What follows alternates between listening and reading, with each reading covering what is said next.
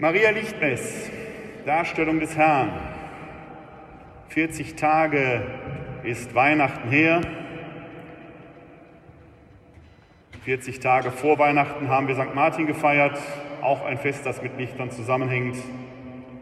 80 Tage seit St. Martin, seit wir hier mit über 5000 Kindern und ihren Eltern durch die Gassen des Luisenviertels gezogen sind.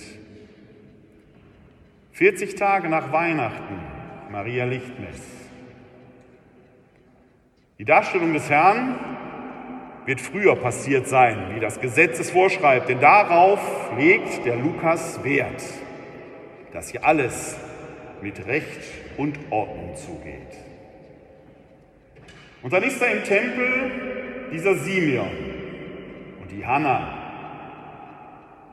die dort offenkundig warten auf das besondere Ereignis. Und das besondere Ereignis ist ein Kind, das von seinen Eltern in den Tempel gebracht wird, so wie hunderte andere Kinder Jahr für Jahr, denn die tun doch nur das, was das Gesetz erfordert, nämlich die männliche Erstgeburt Gott zu weihen, wie es seit dem Auszug des Volkes Israel aus Ägypten üblich war. Nichts ist besonders auf den ersten Blick. Aber der Simeon hat den tieferen Blick. Er erkennt, dass in diesem Kind etwas Besonderes verheißen ist, die Herrlichkeit vor das Volk Israel und das Licht der Heiden. Er preist das Kind, um direkt danach seiner Mutter eine grausame Verheißung zuteil werden zu lassen. Ein Schwert wird durch deine Seele dringen. Es ist fast wie bei vielen Krippenbildern, wo vor der Krippe Maria, Josef, Kind, Ochs und Esel, Hirten, Schafe, wunderbar romantisch, dann doch irgendwo schon wie ein Spoiler das Kreuz an der Wand hängt an einem Balken oder man durch das Fenster des Stalls Golgotha schon sieht. Und ein Schwert dringt in diesen Tagen durch die Kirche. Das Schwert ist schon viel früher durch die Kirche gedrungen, als weggesehen wurde, was vielen Kindern angetan wurde, von jenen, die für sich in Anspruch nehmen, an des Herrn Stadt zu handeln. Hier haben wir einen greisen Simeon, der ein Kind segnet. Und allzu viele haben Hand an Kinder gelegt. Ein Schwert dringt durch die Seele Mariens, ein Schwert dringt durch die Kirche. Wir dürfen uns nicht wundern, wenn die Welt uns den Spiegel vorhält.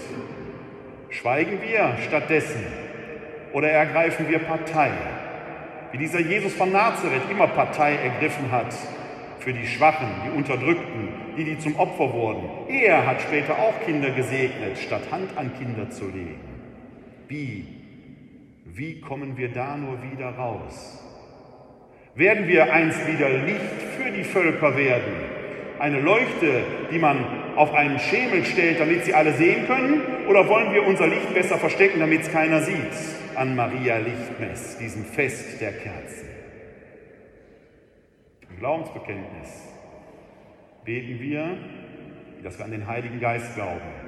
Der Herr ist und lebendig macht, der aus dem Vater und dem Sohn hervorgeht, der mit dem Vater und dem Sohn angebetet und verherrlicht wird, der gesprochen hat durch die Propheten und die eine heilige katholische und apostolische Kirche. Die eine heilige katholische und apostolische Kirche. Das Heilige will mir in diesen Tagen nicht so recht über die Lippen gehen.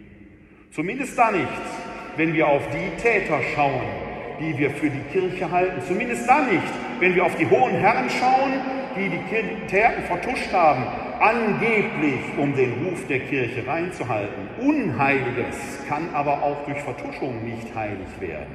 Unheiliges wird auch dann nicht rein, wenn man das Licht nicht dort drauf wirft. Denn irgendwann, früher oder später, fängt jeder Haufen, den wir unter den Teppich gekehrt haben, an zu stinken. Heilig werden kann die Kirche durch Sie und durch mich. wenn wir unseren Auftrag ernst nehmen, dass wir da für die armen, schwachen, für die gebeugten, für die von Missbrauch betroffenen eintreten, wenn wir den Mund aufmachen, wenn wir das Licht hinhalten und hinschauen, dass die Opfer wieder stark und ermächtigt werden zu einem Leben, das doch so schwer geworden ist. Nein, wir bekennen im Glaubensbekenntnis nicht, dass wir an die heilige katholische und eine apostolische Kirche glauben. Wir bekennen, dass der Geist gesprochen hat durch die Propheten bis zu Simeon und dass er sprechen soll in der einen heiligen katholischen und apostolischen Kirche. Überlassen wir die Kirche denen, die glauben, Ansehen zu haben, weil man ihnen die Hände auflegte und ein Gebet dabei sprach? Oder sind wir nicht diese Kirche? Wenn etwas zu retten ist, können wir das schaffen. Denn es war kein Priester, kein Tempeldiener, der dort im Tempel zu Jerusalem in Maria, Josef und dem Kind das Besondere sah. Es war ein Laie und eine Laie. Zwar hochbetagt, aber eigentlich Leute wie Sie und ich. Am Beginn des Evangeliums ist schon klar, es sind die einfachen Menschen, die das Heil erblicken und Gottes Namen in dieser Welt ausrufen.